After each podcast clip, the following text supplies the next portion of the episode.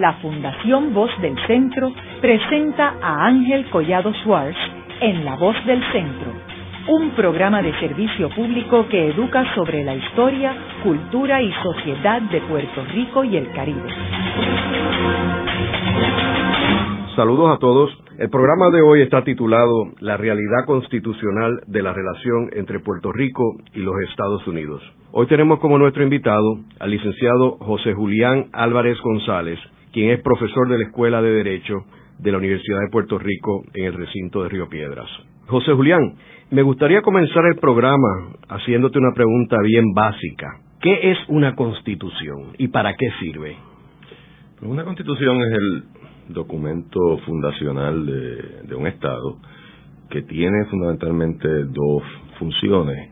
Crea y estructura el gobierno eh, de ese Estado, establece las relaciones entre las distintas dependencias de ese gobierno o, o ramas de ese gobierno y además tiene la segunda función importante de establecer qué derechos retienen los habitantes de ese Estado frente a ese gobierno. Esas dos partes son dos partes esenciales de cualquier constitución moderna.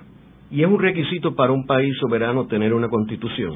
No es un requisito, pero ya es algo que todo país que se precie tiene, aunque, aunque solo sea cosmético. Eh, es decir, el constitucionalismo tiene raíces muy antiguas, pero la idea de que cada país debe tener una constitución, es una idea muy posterior, es una idea que entronca con el nacimiento de la nación-estado y es un producto realmente de las luchas contra la monarquía absoluta y después de que algunos países como los Estados Unidos, como Francia, se dotan a sí mismos de una constitución, entonces se convierte, se convierte en un movimiento imparable donde todo país eh, soberano hoy día tiene una constitución. Claro, con diferencias enormes en cuanto a lo que dicen y, en efecto si se cumplen.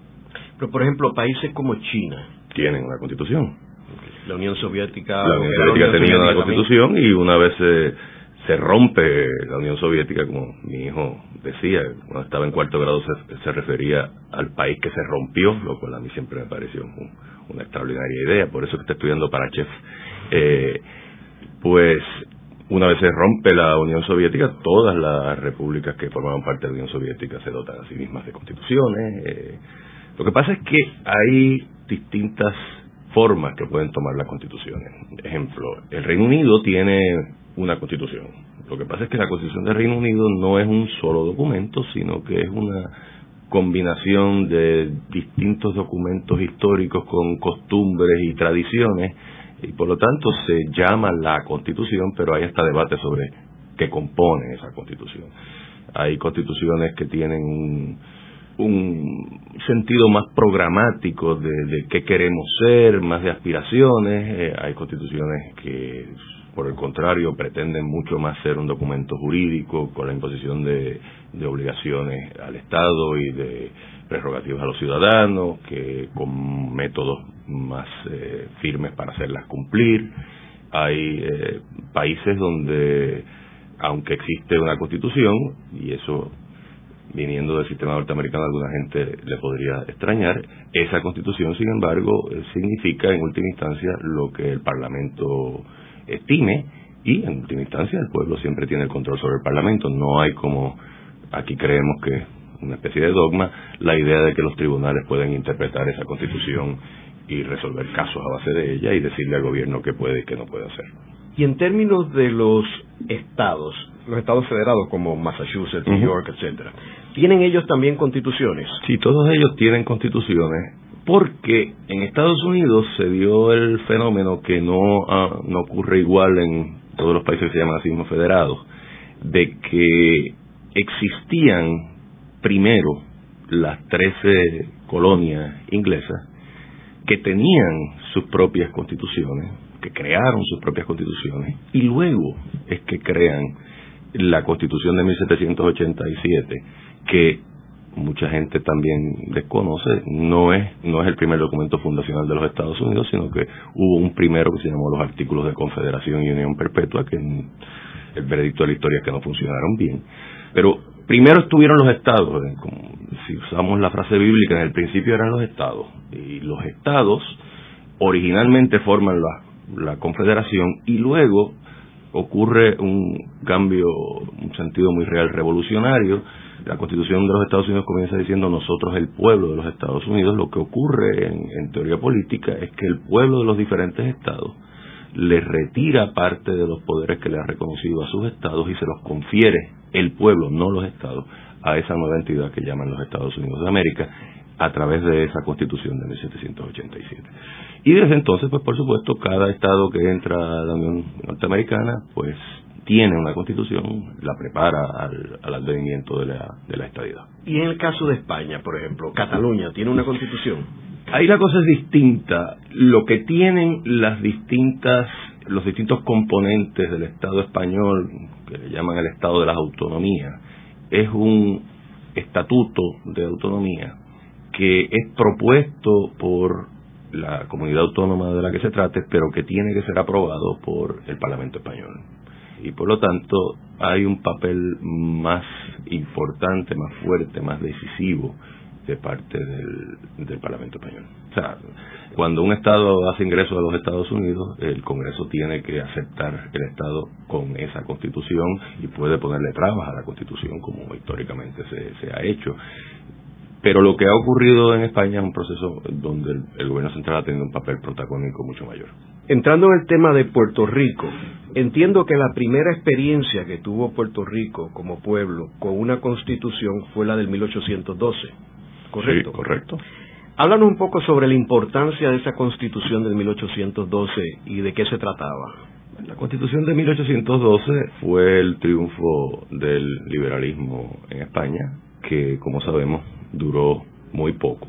Enseguida volvió a triunfar eh, la monarquía absoluta por razones históricas conocidas, pero la aspiración de los liberales eh, españoles siempre fue, después de la constitución de 1812, eh, retornar al, al sendero de la del constitucionalismo, por eso es que decimos comúnmente que viva la PEPA, eso lo que significa, alguna gente no sabe, eh, la PEPA es la Constitución de Cádiz de 1812 porque se aprobó el día de San José y entonces por eso se le llamaba la PEPA. Así que eh, siempre fue una aspiración, fue el, primer eh, momento en que España limita el absolutismo monárquico y luego España tuvo distintas constituciones de distinta, distinta índole, de distinto color, pero la constitución de Cádiz siempre fue para los españoles un hito importante.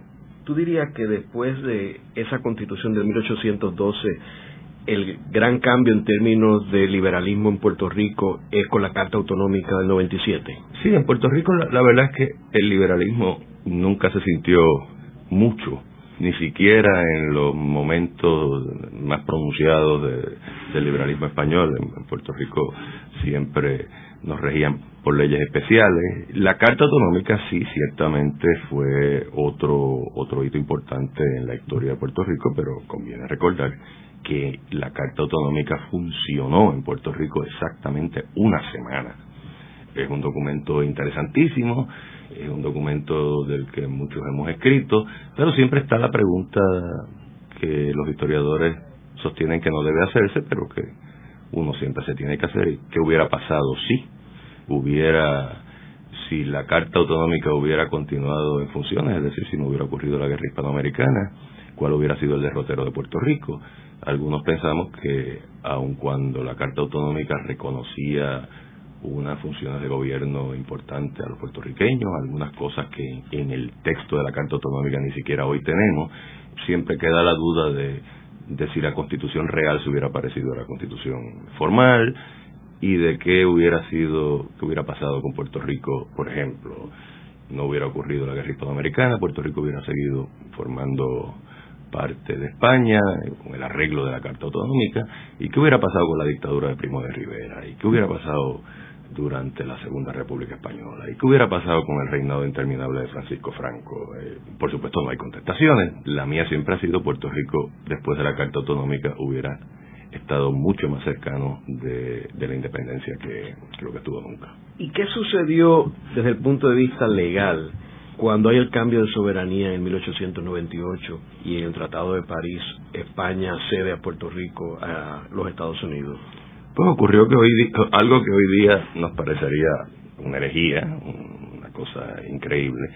España, España no solamente cedió el territorio, España cedió la gente. España nos entregó y, realmente digo tampoco se le puede atacar tanto a España, lo hizo con, con el cuchillo en el cuello. España tuvo que entregar a, a Puerto Rico y a Guam y vender por un precio muy módico, uno de los grandes deals de real estate a, las Filipinas. Y yo digo que, que entregó también a los habitantes porque se dispuso en el artículo 9 del Tratado de París que sería el Congreso de los Estados Unidos quien determinaría los derechos políticos y civiles de los habitantes del territorio, en especial de aquellos que no habían nacido en España, porque el Tratado de París hizo una diferencia importante entre peninsulares y no peninsulares. Los peninsulares iban a retener la ciudadanía española, los no peninsulares, o sea, nosotros, eh, nuestros antepasados, no la iban a retener y tendrían el estatuto político que el Congreso dispusiera y el Congreso lo que inicialmente dispuso fue eh, la llamada ciudadanía de Puerto Rico de la ley Foraker que en un sentido internacional no tenía el mismo significado que tiene el concepto de ciudadanía. Así que fue un suceso de su época. En esta la cosa hubiera sido mucho mucho más difícil, aunque en Hong Kong acaba de pasar algo un tanto parecido. Ahora, quiere decir que cuando estaba la Carta Autonómica, ¿qué ciudadanía tenían los puertorriqueños? Puertorriqueños éramos ciudadanos españoles, teníamos bajo la Carta representación en las Cortes. Con los mismos derechos que un ciudadano español. Formalmente así es. Y entonces cuando hay el cambio de soberanía, esa ciudadanía se queda en el aire. La de los no peninsulares, definitivamente. Se pierde y se está a merced de lo que el Congreso disponga y por el primer año y medio de historia después del 25 de julio de 1898 tuvimos un gobierno militar y el Congreso nada dispuso. Es en la ley FORA que, entra en vigor el primero de abril de 1900 que el Congreso finalmente dispone y lo que dispone es aquello de que los puertorriqueños eran ciudadanos de Puerto Rico, que no significaba que eran ciudadanos de los Estados Unidos, sino lo que se conoce como nacional de los Estados Unidos, que es un, una persona que no es ciudadano de un país, pero le debe lealtad y tiene derecho a exigir la protección de ese país. ¿Y con qué documentación viajaba la gente? La gente viajaba con la documentación que tuviera. Hay un caso famoso después de los casos insulares que se llama González versus Williams, que es una señora puertorriqueña que se llamaba Isabel González, pero que según la jurisprudencia norteamericana le pusieron Isabela con dos L y González con S, salvo que fuera portuguesa, yo creo que hubo un problema.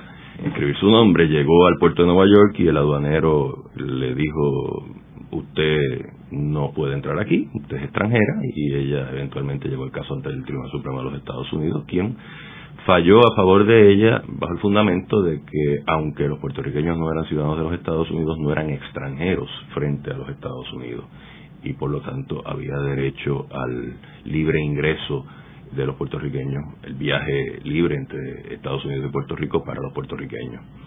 Lo cual fue muy interesante porque cuando en 1921 el Tribunal Supremo de los Estados Unidos resuelve un caso que se llama Balzac versus Puerto Rico, en el que finalmente se resuelve qué significó la ciudadanía de los Estados Unidos para los puertorriqueños. El juez presidente Taft, que había sido presidente de los Estados Unidos, pero antes de eso había sido gobernador de, de Filipinas y conocía muy bien la cosa colonial, era un buen colonialista, dijo que la razón para la concesión de la ciudadanía norteamericana fue para permitir que los puertorriqueños viajaran a los Estados Unidos y, y si se establecían allí votaran y eso es una media verdad, por lo tanto una media mentira. Los puertorriqueños, desde que se resolvió el caso de González versus Williams, estaba claro que podían viajar libremente a los Estados Unidos. Lo que no podían era, mientras no fueran ciudadanos de los Estados Unidos y, y no se les reconociera eh, por el Estado el derecho al voto, lo que no podían era adoptar residencia en un estado y votar allí. Eso una vez se legisla la ciudadanía en masa en el 17, pues entonces eso se puede, puede darse, pero no es cierto como implica Balzac que la concesión de la ciudadanía concedió el derecho a viajar a Estados Unidos, eso existe formalmente desde González versus Williams, que es de 1905, me parece recordar. O sea que cuando hay el cambio de soberanía en el 1898, eh, Puerto Rico pues en realidad estaba siendo en ese momento regido por la Constitución de eh, España, ¿no? En Puerto Rico regía la Constitución española y regía la Carta Autonómica. Entonces, cuando hay el cambio de soberanía, ¿eso significaba que entonces regía la Constitución de Estados Unidos aquí? Eso era la, gran pregunta. Hoy día nosotros a veces pensamos muy equivocadamente que en, Washington por la mañana se abre primero el San Juan Star porque es en inglés, y luego el Washington Post. Eso no es cierto, los puertorriqueños no somos el ombligo del mundo, como yo les digo a los estudiantes.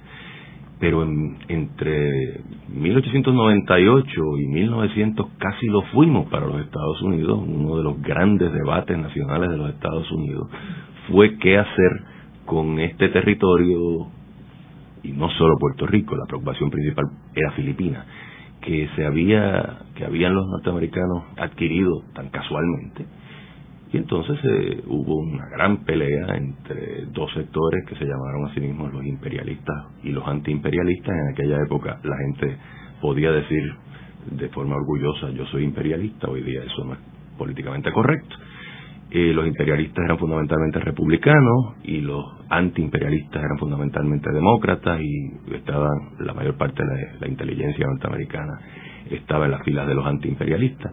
Y básicamente el, debate era sobre si los Estados Unidos podían ser una potencia colonial. La postura imperialista, apoyada por la administración McKinley, triunfa con la firma del, y, la ratificación del Tratado de París y con la aprobación de la ley Foraker, que decide básicamente que los Estados Unidos van a administrar un imperio colonial. Lo decide respecto a Puerto Rico en espera de lo que decidiera, como todo el mundo esperaba que algo se decidiera, por el Tribunal Supremo de los Estados Unidos para, si la decisión era favorable a la intención de, la administración, entonces eh, legislar de forma similar para Filipinas, que fue lo que, lo que hicieron.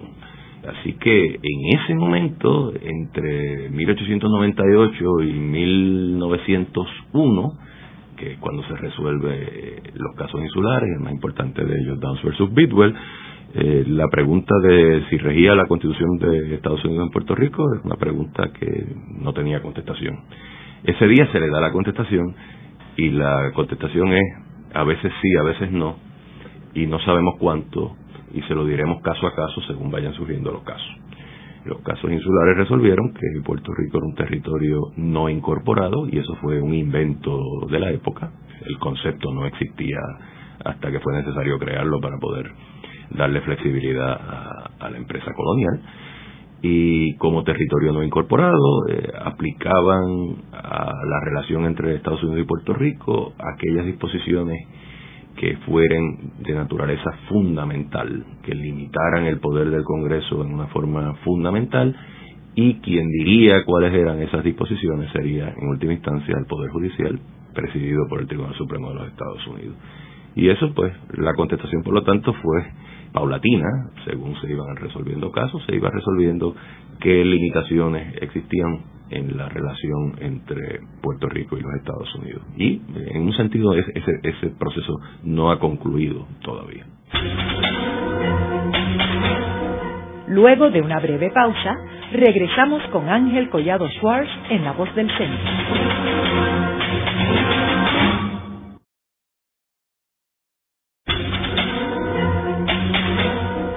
Regresamos con Ángel Collado Schwartz en La Voz del Centro.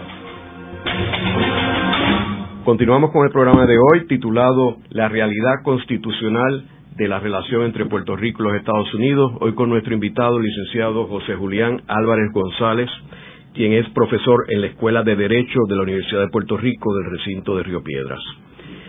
José Julián, en el segmento anterior estábamos hablando sobre lo que era una constitución, entramos en la constitución de 1812 de España y estamos ya en el cambio de soberanía y estamos hablando en específico de ¿Qué sucedió en esos primeros años, después del cambio de soberanía y que Estados Unidos tomara posesión de Puerto Rico y ya habían pasado la ley Foraker en el 1900?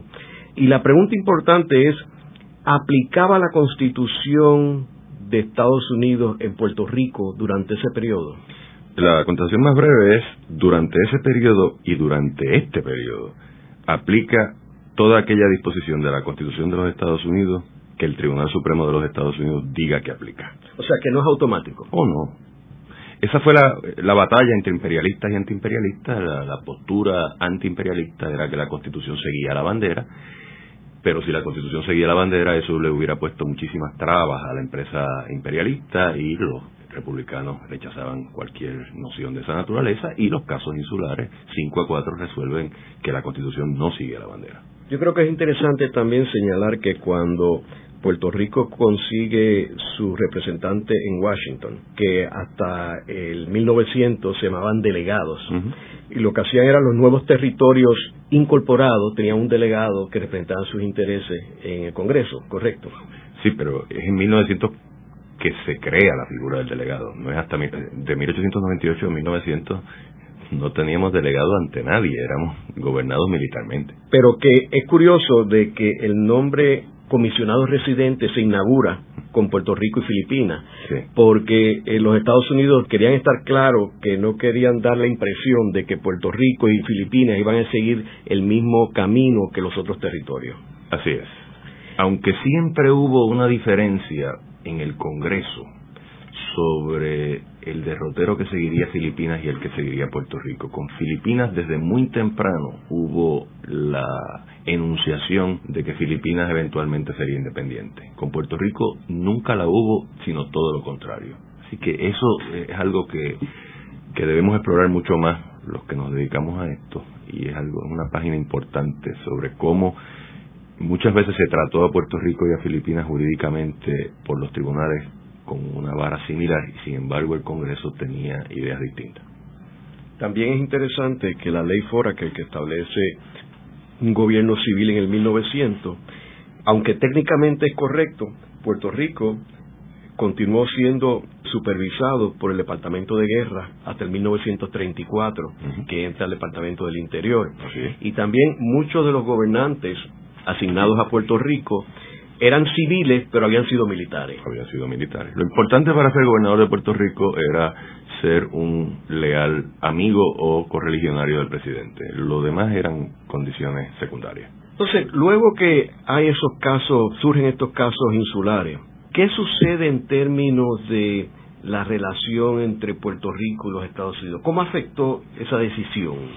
La decisión para alguna gente fue un balde de agua fría, como había sido un balde de agua fría la ley Fora, que la ley Fora que era una ley de claro corte colonial que cayó muy mal aquí en todos los sectores.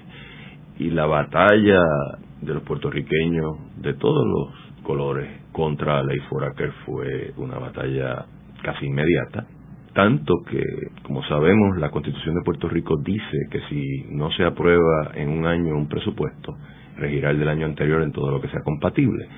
Pues eso no nos lo inventamos en 1952, eso se lo inventó el presidente Taft, precisamente cuando en 1909, protestando la Cámara de Delegados de Puerto Rico, que era el, único cuerpo legislativo electivo, protestando por el estado de cosas con la ley Foraker, eh, se negó a aprobar el presupuesto. Y Taft envió un mensaje al Congreso diciendo que el pupilo no estaba aprendiendo bien las lecciones de democracia y proponiendo lo que se convirtió en la ley Olmsted, ese lenguaje que luego adoptamos en la Constitución del 52, de que si no se aprueba una Constitución, en un año rige la del año inmediatamente anterior.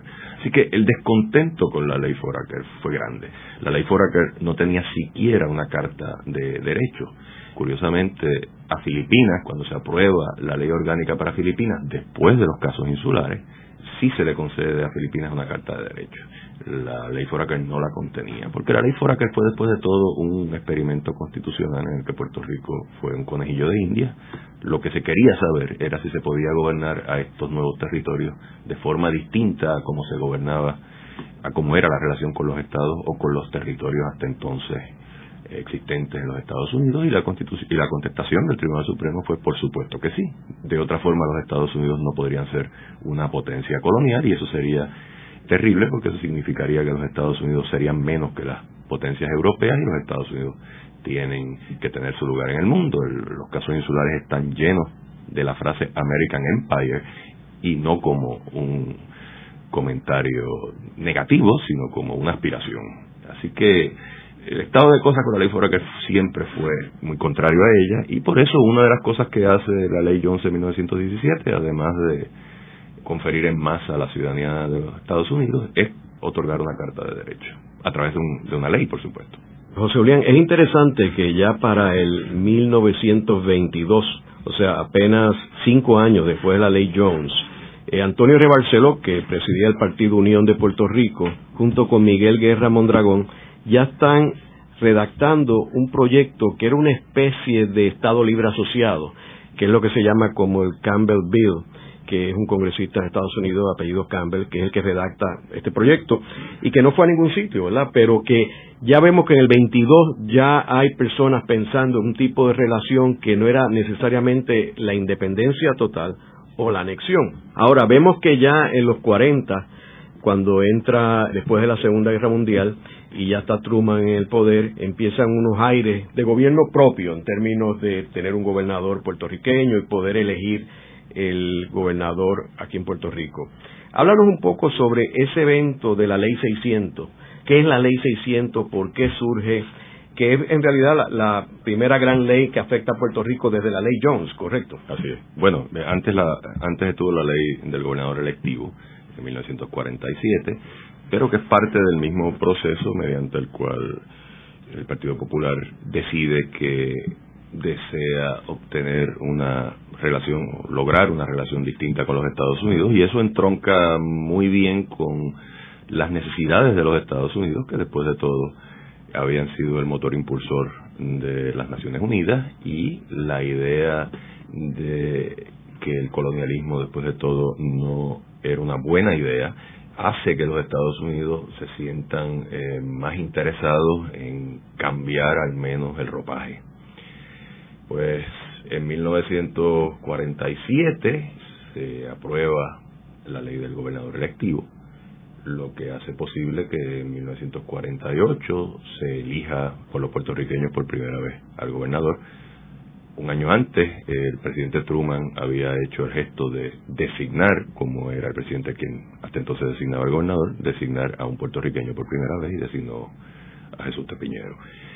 Entonces, todo el proceso de negociación y de redacción de borradores sobre qué, cómo se iba a buscar ese, ese nuevo ropaje, eh, culmina con la aprobación por el Congreso de la Ley 600. La Ley 600 hace dos cosas fundamentales.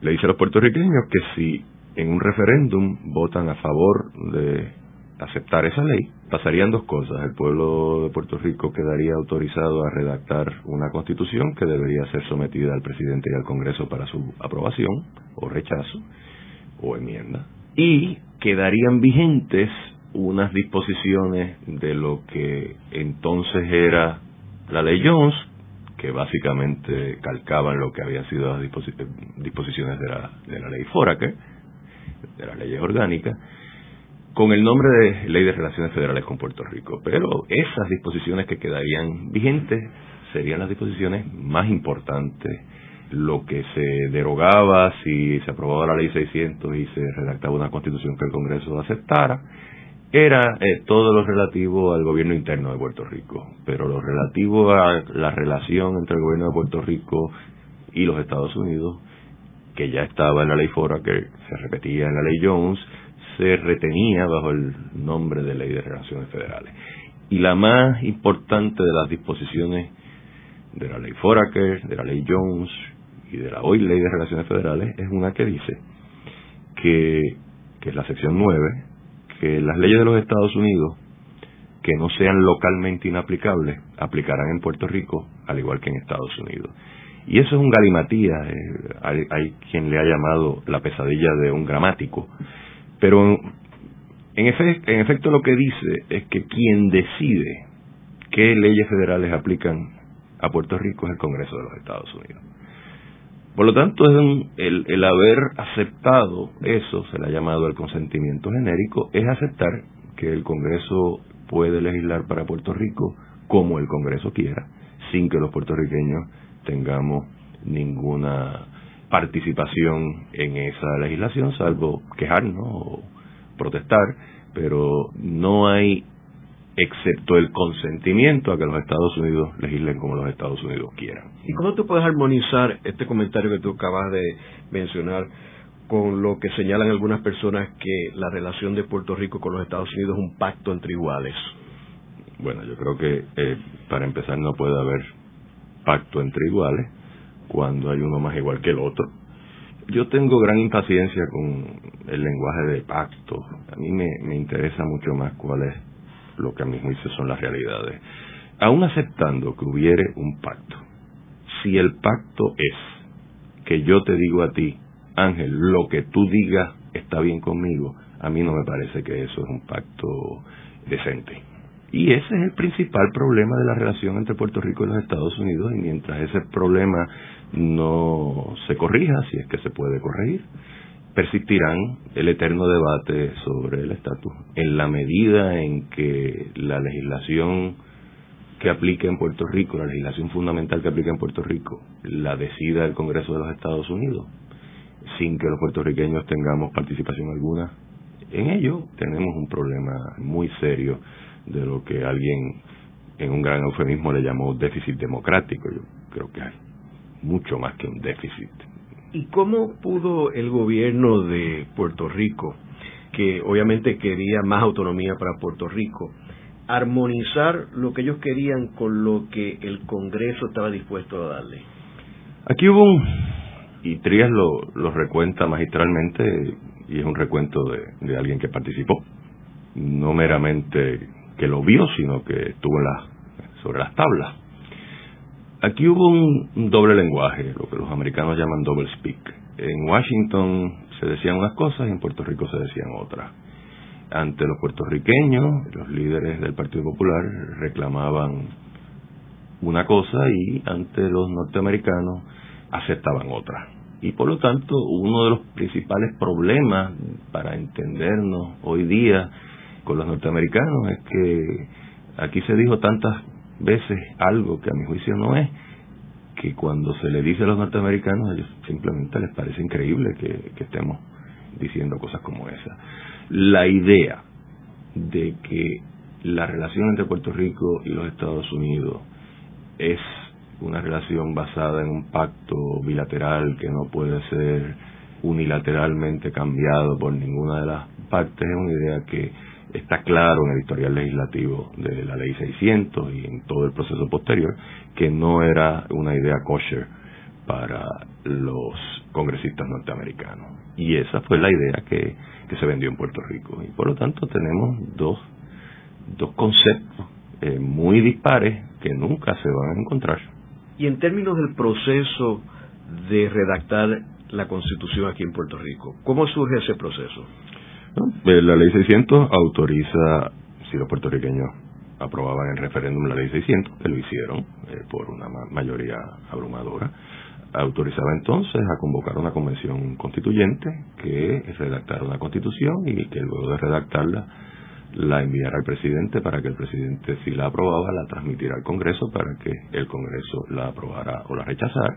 Se convocó a la convención constituyentes, se eligieron delegados, el Partido Popular eligió la inmensa mayoría de los delegados, y se realizaron eh, unos trabajos preparatorios en los que participó destacadamente la Escuela de Administración Pública de la Universidad de Puerto Rico. Estuvieron presentes y colaboraron consultores de, de gran calibre mundial como Carl Friedrich. Y es un proceso del cual nos podemos sentir orgullosos. La Convención Constituyente fue un grupo de personas destacado, como pocas veces se, ha reunido bajo un mismo techo en Puerto Rico, hicieron con lo que podían hacer una labor, a mi juicio, muy correcta, eh, muy avanzada, tuvieron, como Trias eh, cuenta, eh, siempre el problema de que sabían que el documento terminaría parando en el Congreso y estaban conscientes del cada vez mayor conservadurismo del Congreso. Por lo tanto, hicieron todo lo posible por mantener el lenguaje de la ley Jones en todo aquello que no fuera indispensable eh, no mantenerlo. Haremos una breve pausa, pero antes los invitamos a adquirir el libro Voces de la Cultura, con 25 entrevistas transmitidas en La Voz del Centro. Procúrelo en su librería favorita o en nuestro portal.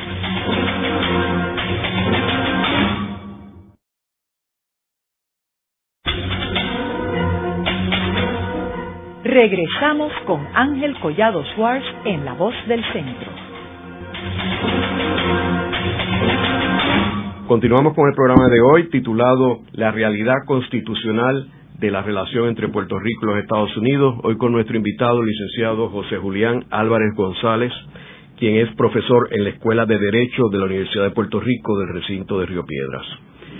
José Julián, en el segmento anterior estábamos hablando sobre la Convención Constituyente de Puerto Rico.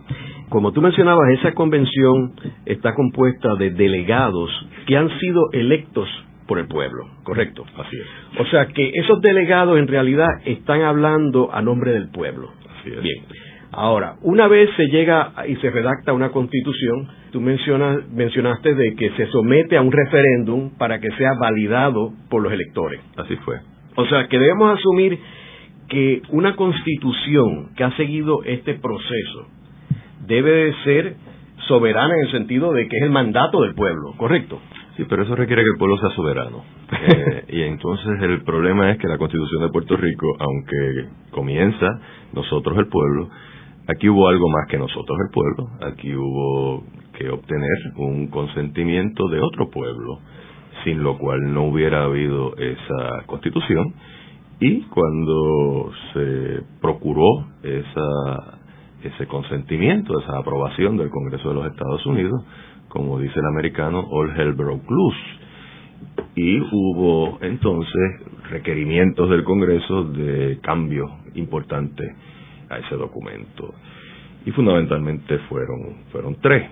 Primero, el Congreso desaprobó la última de las disposiciones de la Carta de Derechos, que era la sección 20, que consagraba toda una serie de, de, derechos, de lo que se ha llamado de segunda generación, derechos sociales y económicos, que eran fundamentalmente aspiraciones colocadas en la Constitución con el propósito de reconocer que ese debía ser el derrotero del gobierno, el derecho al trabajo, el derecho a asistencia a la mujer en estado grávido, el derecho de la niñez a ese tipo de asistencia y esos eh, derechos no nos los inventamos los puertorriqueños, esos derechos los extrajimos de eh, la Declaración Universal de los Derechos del Hombre, patrocinada por, aprobada por las Naciones Unidas y en la que los Estados Unidos eh, votaron a favor.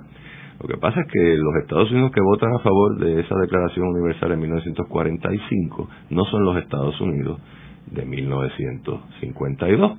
Hay un Congreso republicano que toma el control del Congreso a partir de 1946 y eh, estamos en el mismo medio de la Guerra Fría y aquellas declaraciones de derecho al trabajo y de derecho a asistencia social y de derecho a la alimentación adecuada de derecho a la vivienda le sonaban a algunos congresistas, una mayoría de los congresistas, demasiado a socialismo como para aprobarlo a pesar de que eh, los Estados Unidos lo habían ratificado. Así que eh, se desaprobó la sección 20. Además se requirió que se dijese que eh, habría derecho a la educación privada, cosa que no era necesario decir porque la Constitución no lo no decía lo contrario, pero en eso la Iglesia Católica llevó la voz cantante y se lo se logró que se requiriese que la Constitución reconociese expresamente el derecho a educación privada. Y por último se requirió que la Constitución dijese que cualquier enmienda a esa constitución sería consona con las disposiciones aplicables de la constitución de los Estados Unidos, con la ley 600 y con la ley 447 que fue la que aprobó finalmente eh, a la Constitución de Puerto Rico. Esas tres enmiendas pues requirieron por lo, eh, entonces que el pueblo de Puerto Rico nuevamente ratificara esos cambios, pero lo interesante es que el pueblo lo ratificó después de que la Constitución fue proclamada, porque la decisión que tomó el Partido Popular fue de que la Convención Constituyente aceptara las enmiendas, eh, se proclamara la Constitución sin los cambios que, que se que requerían la ratificación del pueblo y entonces se ratificara esos cambios en la elección de noviembre de 1952 y así fue que se hizo. ¿Y cómo reaccionó el gobierno de Puerto Rico ante ese acto de humillación en realidad porque uno va con una constitución aprobada por el pueblo de Puerto Rico y de momento por unos aspectos en realidad caprichosos porque mm. técnicamente como tú mencionas lo había aprobado Estados Unidos para la, la Carta de Derechos de la ONU ¿Cómo, ¿Cómo reaccionó el gobierno de Puerto Rico? ¿No hubo indignación? Yo tenía seis meses en ese momento, pero todo lo que he podido eh, leer y conversar y, y, trías en eso también ha sido eh, escrito bastante. Hubo indignación, hubo, hubo vergüenza, hubo un sentido de humillación, pero hubo lo que tantas veces ha habido y fue un pragmatismo que podemos debatir si fue o no el sendero correcto, de que eh, este era el tren, era o esta constitución o, ninguna y todo se aborta y vamos a aceptarlo y entonces los cambiaremos, lo cambiaremos, eh, lo que no nos satisface, lo cambiaremos en el futuro. Pues estamos en el futuro, en el 2006, y, y no se ha cambiado una iota. Y de hecho todos los intentos han sido frustrados. Todos los intentos han sido infructuosos los primeros intentos fueron mucho más ambiciosos que los posteriores, o sea que no es no es que no es que no se han hecho intentos, eh, al contrario, cada vez los intentos son son más tímidos, digamos a ver, desde el punto de vista de lo que el sector autonomista ha pedido. Ahora, yo entiendo también que eso que, que tú señalas de que eh, Trías menciona, de que había como una especie de resignación de que eso era lo más que podían conseguir y era eso o no había constitución. Era eso o no había constitución y mejor, y la idea fue, vamos a tomar el pájaro en mano y luego vamos a ver cómo, cómo le vamos a, cambiando las plumas. Había la esperanza de que poco a poco se podría lograr eh, cambios en la relación y eso es lo que resultó no ser una predicción correcta. ¿Tú no crees que si en aquel momento el Partido Popular hubiera dicho pues no hay constitución, colocaba al gobierno de Truman en una posición incómoda a la luz de las presiones que había en el mundo y lo que él estaba batallando con la Unión Soviética en plena Guerra Fría, de que saliera de sus satélites, etcétera?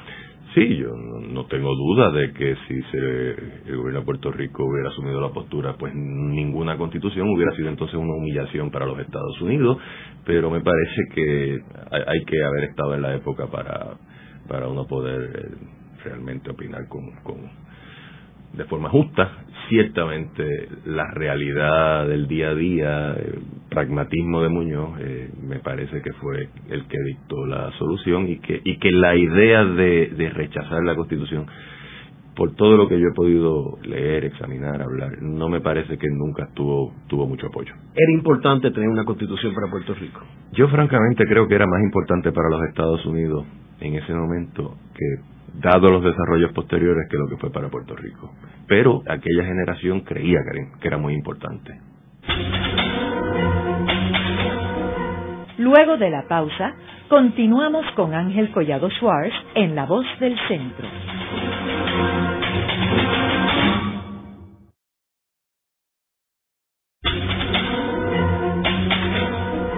Continuamos con la parte final de La Voz del Centro con Ángel Collado Schwartz. Pueden enviarnos sus comentarios a través de nuestro portal www.vozdelcentro.org.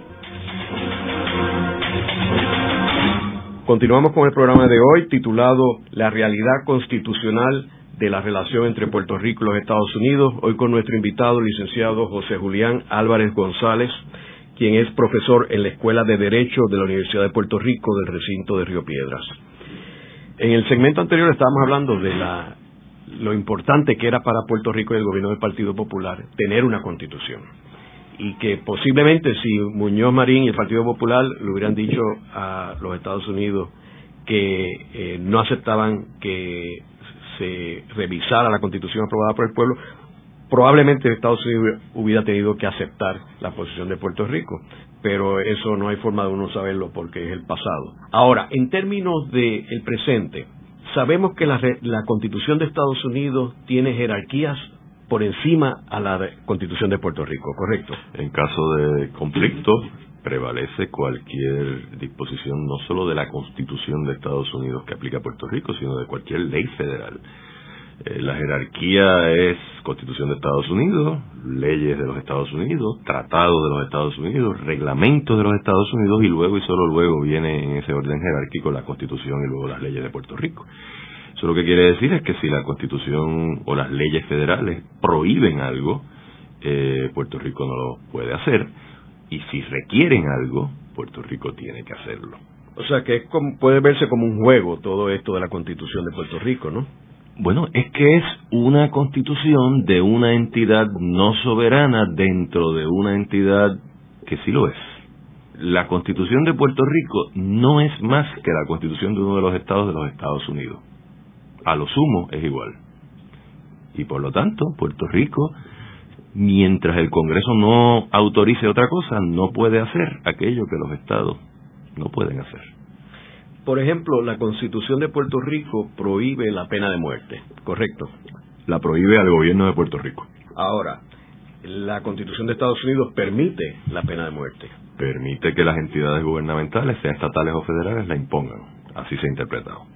O sea, quiere decir que ellos pueden imponer aquí la pena de muerte. Quiere decir que como los Estados Unidos, el gobierno federal no, es, no puede siquiera estar limitado por la Constitución de Puerto Rico, la Constitución de Puerto Rico no es fuente de limitación a lo que el Poder Federal pueda hacer.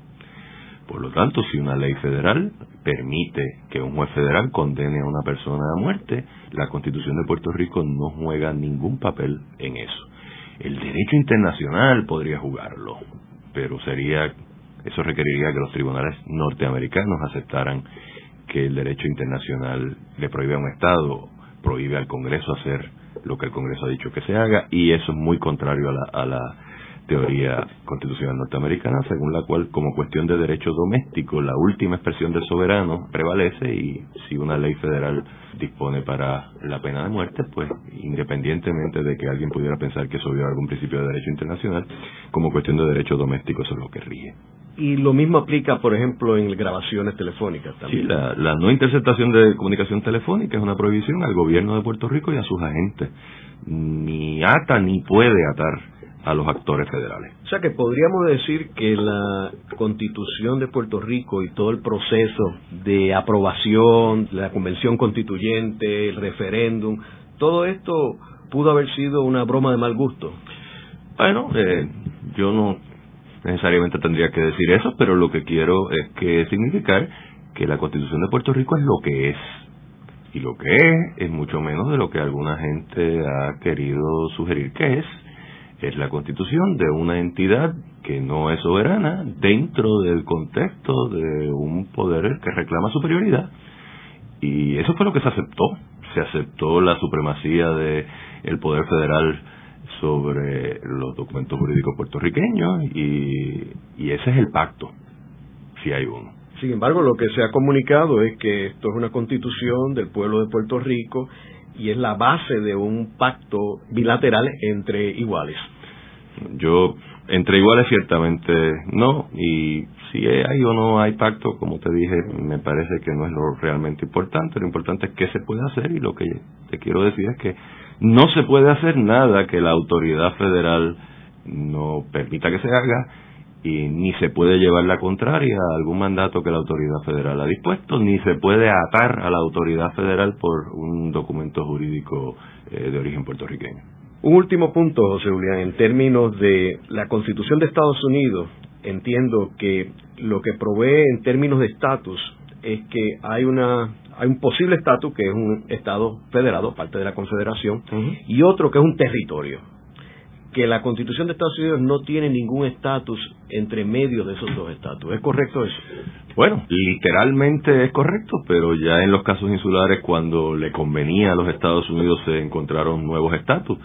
La idea de que no puede haber una relación distinta con los Estados Unidos porque lo prohíbe la Constitución de los Estados Unidos es idea de gente que no quiera que lo que no quiere que lo haya, porque cuando los Estados Unidos han interesado interpretar su Constitución de forma eh, original, que provea nuevas eh, soluciones antes no contempladas, lo han hecho. Así que eh, esta idea de, de todo un ex attorney general de los Estados Unidos de que sería inconstitucional una relación de república asociada es realmente para mí increíble que él lo pueda creer y francamente no creo que lo crea. Creo que no lo quiere, que es una cosa distinta.